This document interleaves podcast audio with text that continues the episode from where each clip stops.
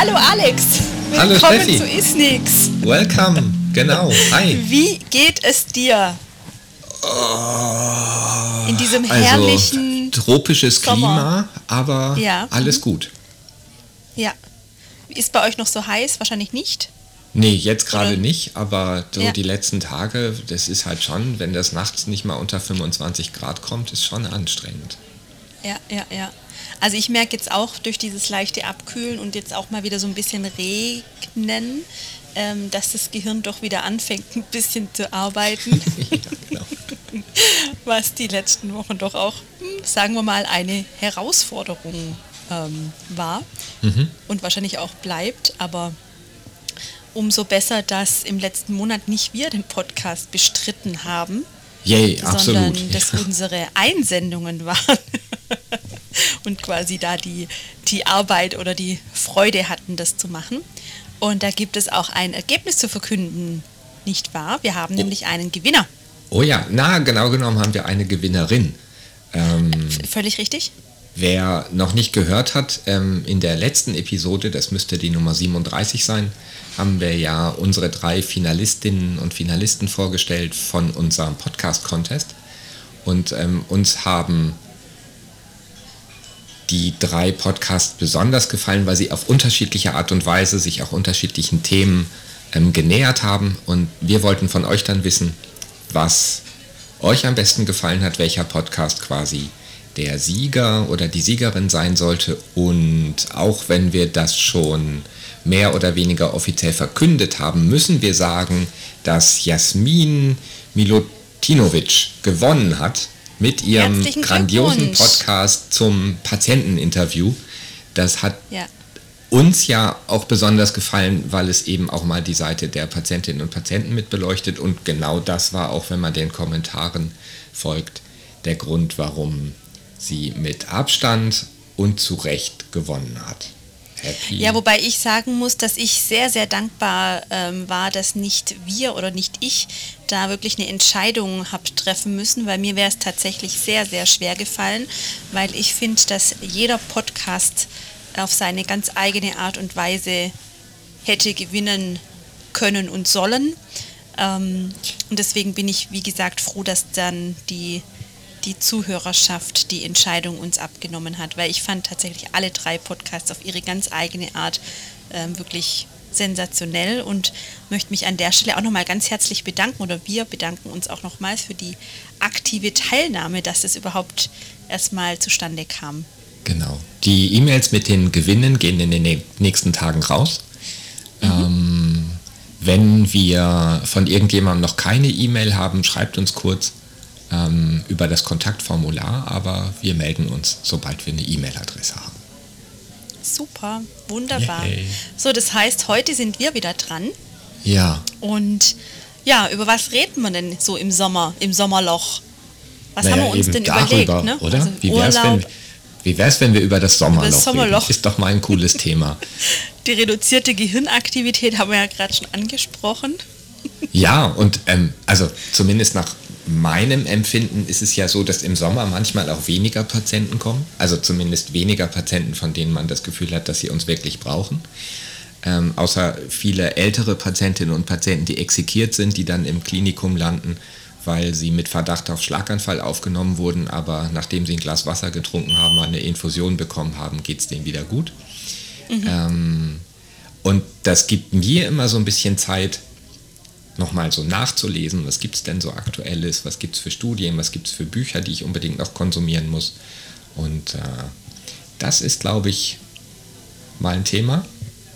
Weiß nicht. Wollen wir Urlaubs, quasi Urlaubslektüre empfehlen? Also für Ja, schon. irgendjemanden, der quasi keine Romane mit in Urlaub nehmen möchte oder vielleicht gibt es ja überhaupt noch, also welche Zuhörer, die jetzt noch in Urlaub gehen und die nicht das alles schon erledigt haben dann oder wieder völlig erholt aus dem Urlaub zurückkommen und bereit sind, äh, Literatur zu konsumieren, dann können wir doch unsere Literatur-Highlights irgendwie vielleicht kurz zusammenfassen. Das finde ich eine super Idee. Ja, das klingt gut. Sehr, sehr schön. Lass uns äh, Genau. eine Literaturempfehlung für die nächsten vier Wochen machen. Ui, okay.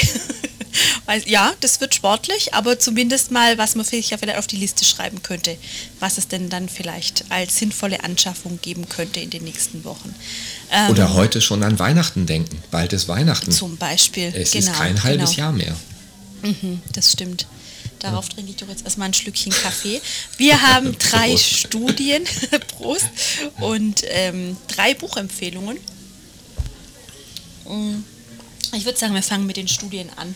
Oh, und oh, oh, okay, okay. Dann ja, bin klar. ich dran, oder? Dann muss ich was erzählen. Ja, mach mal. Ach, ja, erzähl Mensch. du mal.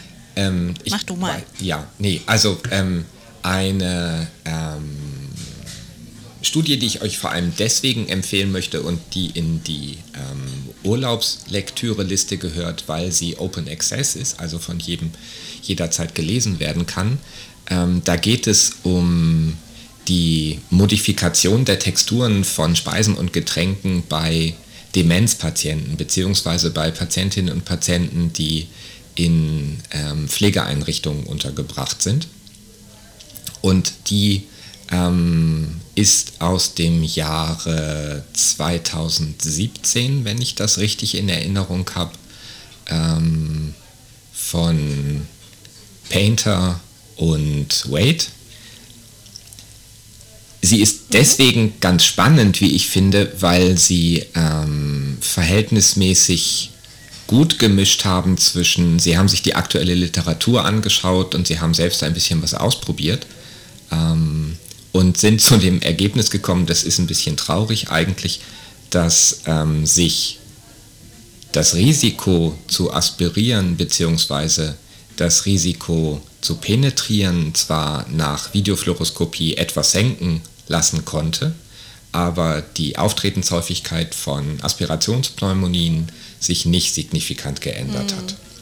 Aber, ähm, und darüber diskutieren sie in der Studie auch ein bisschen, es sehr viel auch mit ähm, Lebensqualität zu tun hat, mhm. wenn man mhm. Texturen von Getränken und von Flüssigkeiten ändert, weg von eingedicktem Wasser und Brei hin zu etwas mehr Lebensqualität, aber besonders eben auch darauf hinweisen, dass es bei Demenz wichtig ist, sehr darauf zu achten, was die Patientinnen und Patienten denn essen wollen. Mhm. Und ähm, das in Deckung zu bringen mit dem, was die Patientinnen und Patienten essen können. Dass da sowas wie Quality of Life schon einen wichtigeren Punkt hat ähm, und in Beziehung gesetzt werden muss mit ähm, solchen Sachen wie Aspirationsprophylaxe, Ernährung, ähm, Hydratation, mhm. Sterblichkeit und so weiter. Ja, jetzt wollte ich gerade sagen, erzähl nicht so viel, sonst hat ja keiner mehr den, das Bedürfnis, die Studie selber zu lesen. Ah, okay, gut. Aber, also den nee, Rest nee, dann bitte gut, selber gut. lesen. ähm, nee, alles deswegen gut. Aber was ich, was ich, ja, nee, was ich da nochmal sagen wollte, also was ich super, also spannend natürlich auch finde, um da einfach nochmal klar zu machen, ähm, dass Aspiration einfach nicht alles ist. Also dieser, diese oder die Dysphagie in diesem Konzept äh, Pneumonie-Risiko. Ne? Also äh, das genau. bestätigt das ja einfach auch mal wieder. Ähm, und ist ja auch wichtig, dass immer wirklich wieder sich aktiv ähm, bewusst zu werden. Ja, spannend auf jeden Fall, super. Ja, eine zweite. Sache, die leider nicht ähm, Open Access ist, aber wo man ähm, sich über gängige Kanäle das PDF besorgen kann, wenn man Kontakt mit den Autorinnen und Autoren aufnimmt, ähm, ist eine Studie, wo es darum geht, ähm, anhand einer Meta-Analyse herauszufinden, ob Biofeedback-Verfahren das Schlucken bei Erwachsenen mit Schluckstörungen verbessern. Die oh, Studie spannend. Ist aus dem Jahre 2018 von Benfield und Bars und Everton. Und ähm, da verrate ich mal nichts über das Ergebnis, aber ähm, es lässt sich einigermaßen gut lesen, auch wenn natürlich viel mit Zahlen gearbeitet wurde, weil es eben eine Meta-Analyse ist. Mhm. Ähm, aber ähm, die lohnt sich auf alle Fälle auch. Da wird die große Herausforderung sein, erst mit den Autorinnen in Kontakt zu treten, um dann ähm, das Paper zu bekommen. Aber auch mhm. das gibt es kostenlos. Oder eben dann, je nachdem, über welche Kanäle, je nachdem, wo man Mitgliedschaften vielleicht hat oder über irgendwelche Einrichtungen oder so. Ne? Genau. Ich finde es super. Ich bin ja ein ausgewiesener Befürworter von Biofeedback und das ist ja wirklich eine meiner Leidenschaften, ähm, sich dieser Mechanismen zunutze machen. Aha. Deswegen finde ich das natürlich äußerst spannend, zu welchem Ergebnis die da kommen. Kommt auf die Liste. ja, also so als, als kleinen Teaser könnte man vielleicht sagen, ähm, dass das Biofeedback-Verfahren ähm, SEMG beispielsweise nach dieser Meta-Analyse ähm, die, Ver die Beweg Beweglichkeit ähm, des Larynx Richtung Kyoid verbessern konnte, aber eigentlich keinen funktionellen Einfluss auf den Schluckakt hatte. Hm. Ja gut, da kommt dann natürlich wieder die Frage, ohne jetzt, dass ich die, diese explizite Studie kenne, ähm, in welchem Kontext man das eingesetzt hat. Na, das ist natürlich schwierig, das jetzt so zu bewerten. Klar, und Deswegen das lässt sich alle selber lesen. So eines ja. kurzen Satzes sicherlich auch. Das soll ja, ja. auch nur ähm, Lust dazu machen, das Ganze zu lesen. ja. Und wo wir vorhin schon bei Demenz waren, ähm, noch einen dritten Artikel, den ich ähm, aus der ähm, Geriatrie ähm, ganz spannend finde. Und da geht es um die Dysphagie im Älterwerden mit ähm, einem Fokus auf rehabilitative Strategien ähm, von Pede und Mantovani. Ähm, die ist aus dem Jahre, puh, weiß ich jetzt gar nicht. Ich glaube 2016. Die kann ich euch auch dringend ans Herz legen, ähm, um mal ein bisschen zu schauen, was es gerade in Bezug auf äh, die Presbyphagie so Neues im Sinne von, was es da für Erkenntnisse gibt. Auch sehr, sehr spannend auch ein Thema, das uns wahrscheinlich zunehmend nicht mehr loslassen wird oder eher genau. mehr beschäftigen wird. Und ja. ich finde das gerade in der aktuellen Zeit deswegen auch ähm, so wichtig, sich gerade mit der Dysphagie beim Älterwerden oder mit so einer Presbyphagie auseinanderzusetzen, weil ähm, das zumindest, ich habe es vorhin ja schon mal erwähnt, so nach meiner Erfahrung dann in den Sommermonaten oder in den Monaten, wo erfahrungsgemäß ältere Menschen häufiger ins Spital kommen, weil so typische Problemsituationen wie ähm, Mangelernährung oder ähm, Dehydratation ein Problem sind, ähm, halt aber eben ja auch dann oft in der Logopädie landen oder zumindest eine Aussage über den Schluckakt getroffen werden muss. Und in der mhm. Studie geht es eben auch ein kleines bisschen ähm, darum zu beleuchten, wann ist da was therapierelevant und wann eigentlich auch nicht. Ja, ja super spannend. Auf jeden Fall. Sehr schön. Ja. Vielen Dank dafür. Aber Toll. als Gegenzug möchte ich, dass du jetzt mindestens drei Bücher vorstellst. Die kriegst du. genau, ganz kurz. Ich habe nämlich gedacht, ich werde mal keine Artikel raus, ähm, raussuchen oder zusammensuchen, die ich denke, die in keinem ähm, dysphagischen Bücherregal fehlen sollten, ähm, sondern eben tatsächlich Bücher die, wo man auch immer mal wieder so nachschlagen kann und ähm, gerade auch für den Strandbesuch oder den Seebesuch oder eine längere äh, Busfahrt oder was auch immer eignen die sich ja auch ganz hervorragend, wenn man ähm, vielleicht auch mal ähm, wieder was haptisch in der Hand halten will zum Lesen.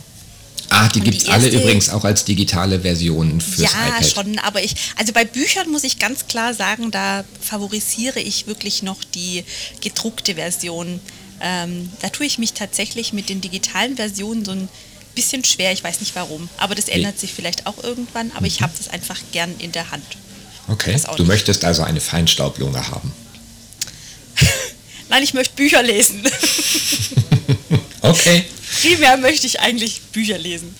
Ähm, äh, okay, also mein, meine erste Buchempfehlung, auch ein Buch, das es schon ähm, lange gibt, aber im letzten Jahr in der in neu aufgelegt wurde in der dritten Auflage von ähm, Stephanie Daniels und Maggie Lee Huckabee und ähm, jetzt dann auch dazugekommen Christine ähm, Gotzil, oh je, Gotzikowska oder wie man es jetzt mittlerweile ausspricht, tut mir total leid, Christine, ich entschuldige mich jetzt schon für die falsche Aussprache. Ähm, das heißt Dysphagia Following Stroke, das ist für mich wirklich eins der Standardwerke, wenn man sich mit Schlaganfallpatienten beschäftigt. Ähm, weil es großartig geschrieben und aber auch super strukturiert ist, weil es wirklich von, ähm, von der neuronalen Kontrolle über die normale Anatomie, Screening-Verfahren, klinische Schluckuntersuchungen ähm, und dann eben auch bildgebende Verfahren und auch Therapieplanung ähm, führt und eben den, den Schlaganfall immer in den Fokus setzt. Das finde ich ein ganz wirklich großartiges ähm, Buch, das auch Fragen aufgreift, ähm, die einfach relevant sind. Also wenn es um Ernährung geht, ähm, orale Ernährung ja oder nein, wie kann man kompensatorisch ähm, managen und was sind Rehabilitationsprinzipien und so weiter. Mhm. Also wirklich ein, wie ich finde, großartiges Buch, das jeder, der im neurologischen Bereich mit Schlaganfall arbeitet, definitiv im Bücherregal haben sollte. Oder im digitalen? Oder, im Digi oder in der digitalen Bücherbibliothek, äh, äh, von mir aus gerne auch. ja, Entschuldigung. Nein, ich habe mich zu entschuldigen. Ist alles gut, alles gut. Und ähm, das zweite Buch, auch aus dem Jahr 2019, finde ich auch ein wirklich tolles Buch. Das heißt Clinical Cases in Dysphagia.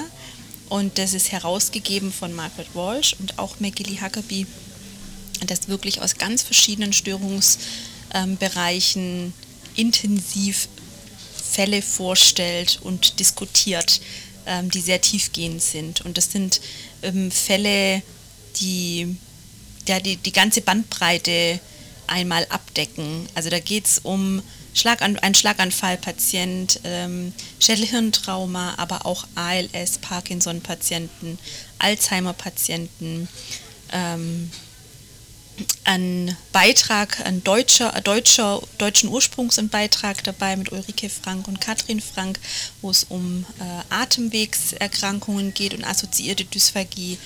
Und ein pädiatrischer Fall ist auch mit drin und noch ein Kapitel vom äh, Joe Murray, den ich ja auch wirklich sehr, sehr schätze, wo einfach ein übergeordnet ist, also ähm, hinter der Fallbeschreibung oder ja darüber hinausgehend und wie man eben so die einzelnen ähm, ja, Fälle ähm, wirksam beschreiben kann, dass man auch wirklich was davon hat. Also wenn man jetzt gerade ähm, in der Klinik ist und wie kann man dann die Fälle so aufbereiten, dass man auch wirklich Aussagen daraus ziehen kann auch ein Buch, das ich ganz stark empfehlen kann. Das sind beides englischsprachige Bücher, ähm, aber das haben wir jetzt schon öfters festgestellt, dass sich das schwerlich vermeiden lässt in unserem Fachbereich und ähm, deswegen kann man es ja auch öfters einfach nachschlagen und ich denke, jeder, der mit Dysphagie arbeitet, der wird früher oder später einfach auch mit Englisch konfrontiert sein. Und die Fachsprache ist ja oft auch so, dass es sich sehr ähnelt, dass es nicht ganz so unverständlich zu sein scheint. Genau.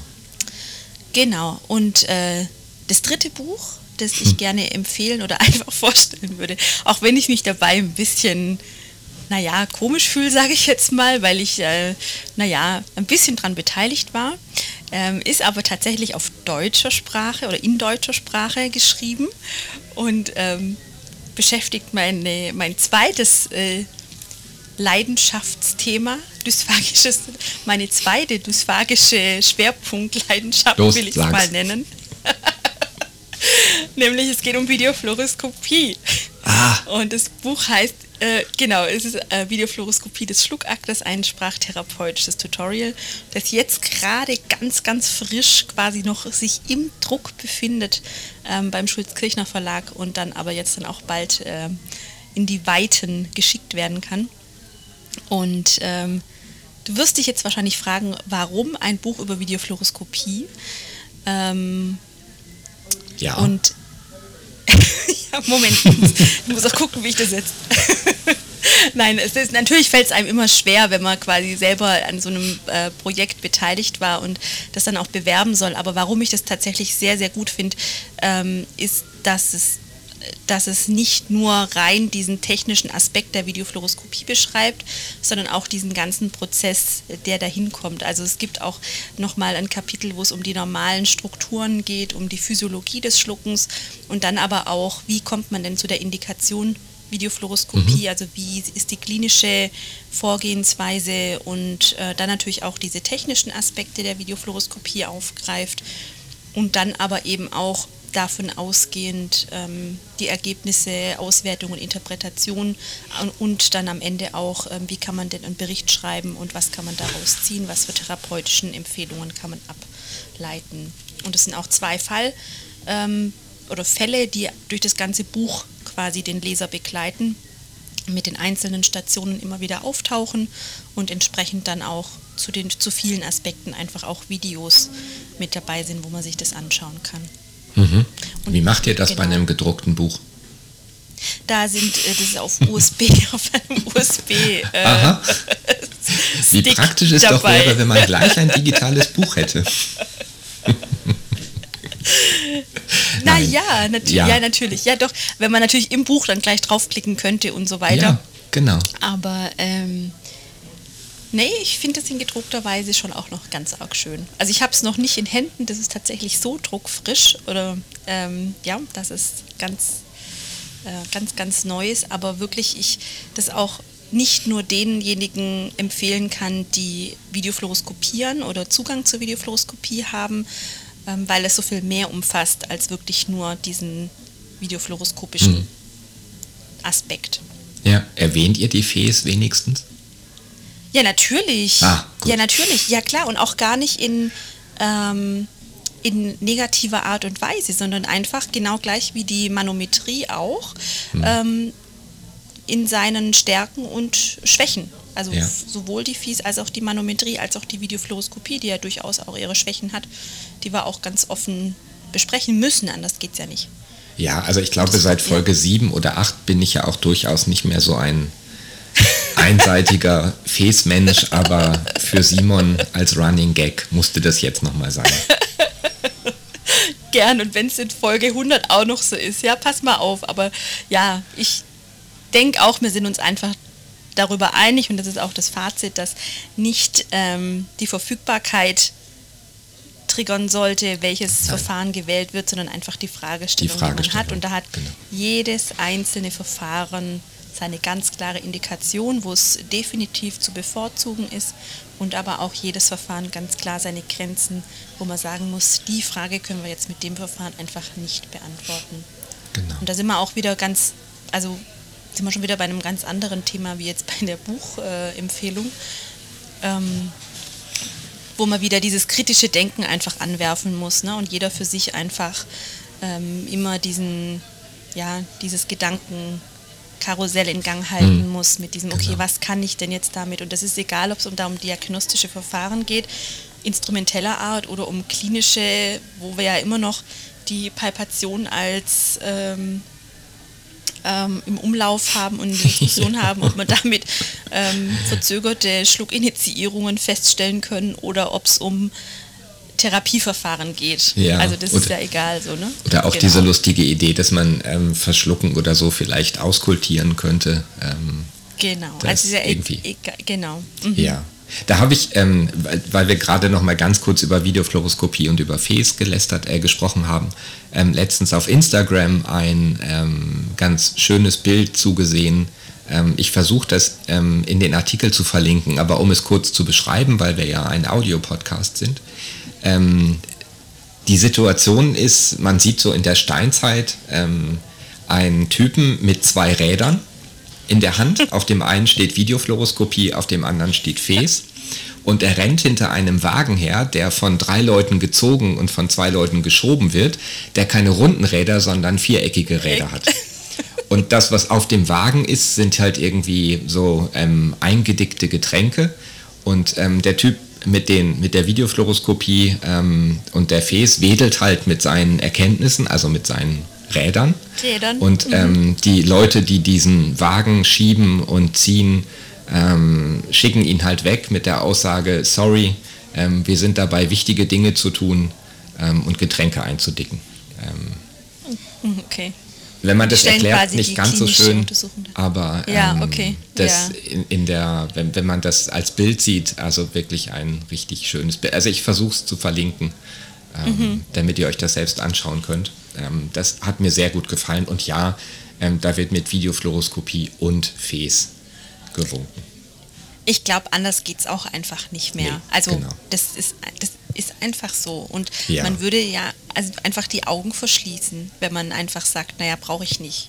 Ja. Und ich meine, wir haben es nicht, das ist ganz klar, aber das heißt nicht, dass wir es nicht brauchen. Genau. Und vermutlich würde das auch nicht reichen. Also wenn man noch weiter geht, dann merkt man ja auch, dass man einfach auch da viele Fragen nicht beantworten kann, wo wir dann hoffen, dass irgendwann die Manometrie uns noch helfen kann. Oder wer weiß, was die Zukunft bringt. Vielleicht gibt es dann ganz bald noch andere Verfahren, die uns noch besser helfen können, ja. dann zu wissen, was genau da vorgeht. Mhm. Ja, in der Tat. Super. Ja, cool. Spannend. Das heißt, ihr habt jetzt drei Studien, ihr habt jetzt drei Bücher. Also äh, mhm. erstmal zwei Bücher könnt ihr sofort kaufen. Bei dem einen müsst ihr hoffen, dass euer Urlaub noch ein bisschen hin ist. Aber das wäre was Na, für kaufen Weihnachten kann man spätestens. Kaufen kann man auf jeden Fall schon. Ja, ja, okay. ja, doch, doch. Und es wird auch, wenn ich nächste Woche in Urlaub fahre, also ich fahre nicht nächste Woche in Urlaub, aber wenn, dann wäre es geliefert. Liefer. Egal. Das weiß ich nicht. Nee, das weiß ich nicht. Wir verlinken die drei Studien und die drei Bücher natürlich ähm, im Beitrag. Mhm. Ähm, ich hätte noch einen Bonus, einen, einen nicht schriftlichen Bonus als ein Empfehlung. Video. Ein virtu also virtuell, virtuell mit Video, ja. Ach, eine was digital ist, das klingt gut. Digital, ja, ja, ja, ja. ja. Und zwar, also das ist schon ein bisschen, also noch ein bisschen in die Zukunft gerichtet, aber heute schon an Oktober denken und so. Ähm, Anfang Oktober würde ja äh, regulär oder findet statt der ESSD-Kongress, also von der Europäischen Gesellschaft für Schluckstörungen, ESSD. Ähm, und dieses Jahr findet der, das die zehnte, der zehnte Kongress und der findet dieses Jahr virtuell statt. Also Aha. da muss man nicht irgendwo hinfahren, wobei die Städte ja eigentlich immer ganz nett sind, äh, wie letztes Jahr ja Wien, ne? oh ja. Wien und ähm, dieses Jahr aufgrund der aktuellen Situation eben nicht in person, sondern virtuell. Mhm. Und das ist tatsächlich was, was ich auch jedem nur ans Herz legen kann, äh, sich da zu überlegen, ob das nicht was sein könnte, wie man drei Nachmittage im Oktober verbringen möchte. Also von 8. bis 10. Oktober wäre da die, das Datum. Und das sind drei Nachmittage, wo der Kongress quasi stattfindet. Und der Vorteil ist aber, dass der Inhalt noch durchaus einige Wochen danach verfügbar sein wird. Das heißt, wenn man direkt an diesen Tagen keine Zeit hat, dann kann man sich die Vorträge und die Poster noch ähm, einige Wochen danach anschauen. Nur dann eben nicht natürlich live bei der, ähm, bei der QA-Session dabei sein. Aber das ist sicherlich auch nochmal sehr interessant. Das ist mit, also mit wenig Reiseaufwand verbunden. Und bis Ende August, also jetzt dann, wäre auch noch ähm, die Early Bird ähm, Registrierung möglich. Und danach sind es ähm, 150 Euro Teilnahmegebühr für diese drei Tage. Und das Programm ist wirklich, also ist natürlich auch mit äh, Covid-19 ähm, beinhaltet in, an einem Tag, wo so die aktuellen Entwicklungen aus ganz verschiedenen Bereichen ähm, vorgestellt werden, also im neurologischen Bereich, geriatrische Population und so weiter. Mhm. Ähm, andere Bereiche werden auch abgedeckt, aber dann gibt es ganz bewusst eben auch Sessions, die äh, nicht Covid ähm, related sind, also wo der, wo der inhaltliche Fokus bei anderen Themen liegt und das, das Programm insgesamt hat das Ziel schon auch klinisch relevant zu sein. Also so wird es zum Beispiel eine Session über Trachealkanülenmanagement geben und moderne Aspekte des Dysphagie-Managements und so weiter. Also es wird sicherlich sehr, sehr spannend werden. Ja, cool. Vor allem bei gerade bei der ESSD, bei der Jahrestagung, die jetzt sehr gut ist, kommt oft als Kritik, dass das für manche halt entweder zu teuer oder zu weit weg ist und sich dadurch mhm. schlecht organisieren lässt. Und das Argument fällt jetzt weg. Definitiv. Das, genau, das fällt weg und ähm, es, also es wird in dieser virtuellen Plattform auch die Möglichkeit geben, sich virtuell zu treffen und vielleicht mhm. auch ein Getränk zu sich zu nehmen, so dass man sich durchaus in so Chaträumen und so weiter auch ähm, vielleicht unterhalten kann. Mhm. Ähm, und also es wäre natürlich großartig, wenn sich da viele anmelden und viele teilnehmen, dass man wirklich auch dann überlegen kann, wie wird es in Zukunft sein, dass man vielleicht ähm, ja das vielleicht hin und wieder mal machen kann, wenn man merkt, dass das für viele ein Anreiz ist und Ja. viele das ausprobiert haben und sagen, ja, das natürlich fällt dieses ganze Treffen, äh, Netzwerken ein Stück weit ähm, geringer aus wie jetzt bei einem persönlichen Treffen, aber für den fachlichen Austausch kann das doch durchaus eine eine wirklich gute Alternative sein. Ja, das wäre sicherlich was, wo sich auch nochmal lohnt. Da würden wir auch den Link ähm, zu der Anmeldeseite, wo auch die Informationen zum Programm sind, mit auf der Homepage aufführen. Ja. Und ich habe auch noch einen Genau. Bonus. Yay! Und der ist, ähm, das bei Online-Seminaren habe ich ganz lange irgendwie überlegt, dass das ja irgendwie schwierig ist, ähm, wenn man so Präsenzfortbildungen gewohnt ist oder Präsenztagungen, dass so viele Dinge wegfallen. Aber ähm, ich glaube, man muss das vielleicht einfach mal ausprobieren, wie das Ganze so funktioniert. Und ein Thema, das mich persönlich ja sehr interessiert, das Trachealkanülenmanagement, stelle ich mir Ah, super. immer schwierig vor, das Ja. tatsächlich in eine, eine Online-Geschichte zu packen. Und deswegen Ja. bin ich unglaublich froh, dass ähm, der gute Hans Schwegler genau Ja, das super. versucht. Der Ja, ähm, genau. versucht, seinen grandiosen Trachealkanülen-Workshop Ja, um das Work etwas zu reduzieren und mehr ähm, auf die Inhalte theoretischer Art einzugehen, aber auch ähm, überlegt er noch, wie man das ähm, mit Praxis verbinden könnte. Ähm, und das startet 2021 ähm, im Jänner. Und es Ja. sind insgesamt vier Montage, die man mit jeweils drei oder vier Stunden dabei sein muss. Die Teilnehmeranzahl ist begrenzt. Deswegen lohnt es sich da auf alle Fälle jetzt schon mal sich nachzuschauen. schon definitiv. Ähm, ja. Aber das ist sicherlich ähm, ein ganz spannendes Experiment. Ähm, Im Jänner 2021 Trachealkanülenmanagement digital als Online-Seminar Von mit Hans Schwegler. Hans Schwegler. Ganz großartig. Das finde ich auch ein, ein super Tipp und es lohnt sich sicherlich auch, sich dafür tatsächlich jetzt schon anzumelden, ähm, weil ich könnte mir vorstellen, dass das sehr, sehr schnell ausgebucht sein wird. Ja, das denke ich auch. Ja. Aber Mhm. Super. also das, Ja. ähm, da bin ich sehr gespannt und beobachte das auch, ähm, um zu schauen, ob das nicht äh, auch für andere Themen, die sonst tatsächlich eher praxislastig sind, sage ich mal, nicht doch eine Option ist. Mhm. Ich bin noch nicht überzeugt, aber ich lasse mich überzeugen. Ja, also ich denke, man muss viel neu denken. Man kann auch viel neu denken und es ist mit so vielen Sachen, ähm, man darf gewissen Dingen auch eine Chance geben, Ja. mit der nötigen, mit diesem nötigen kritischen Blick und kritisch meine ich wie immer nicht negativ, sondern einfach reflektierend, konstruktiv und ja, ähm, und dann kann man da sicherlich in den nächsten Jahren, werden wir ganz viel neue Entwicklungen sehen, die aus einer Not heraus geboren wurden und dann aber wirklich sehr, sehr gut passen und sehr, sehr gut nicht nur den Fortbildungs, ähm, die Fortbildungsszene, sage ich jetzt mal, weiterentwickeln werden, sondern diesen ganzen ja, Weiterbildungssektor einfach ein Stück Genau. weit voranbringen. Ja. Oder auch uns, die wir ja sonst immer gerne netzwerken ähm, und das irgendwie auf Online-Sachen vielleicht n- bisher nicht ganz so gut klappt, weil das irgendwie, glaube ich, schon schwieriger ist, als äh, in der realen Welt zu netzwerken. Aber ähm, möglich sind da ja viele Dinge und der menschliche Geist kann immer dann ganz besonders gut neue Sachen erfinden, wenn er gezwungen ist. Und im Moment sind wir gezwungen, neue Wege zu suchen und ich äh, bin da ganz zuversichtlich. Spannend, sehr, sehr schön. Wunderbar, dann würde ich sagen, wir schnappen uns unsere Literatur und machen es uns noch äh, gemütlich. Heute nicht so sehr draußen im Sonnenschein, sondern bei uns. Also heute unter dem äh, liebevollen Prasseln des Regens an die Fensterscheibe. Aber Ja. das kann ja auch äh, eine gemütliche Atmosphäre erzeugen.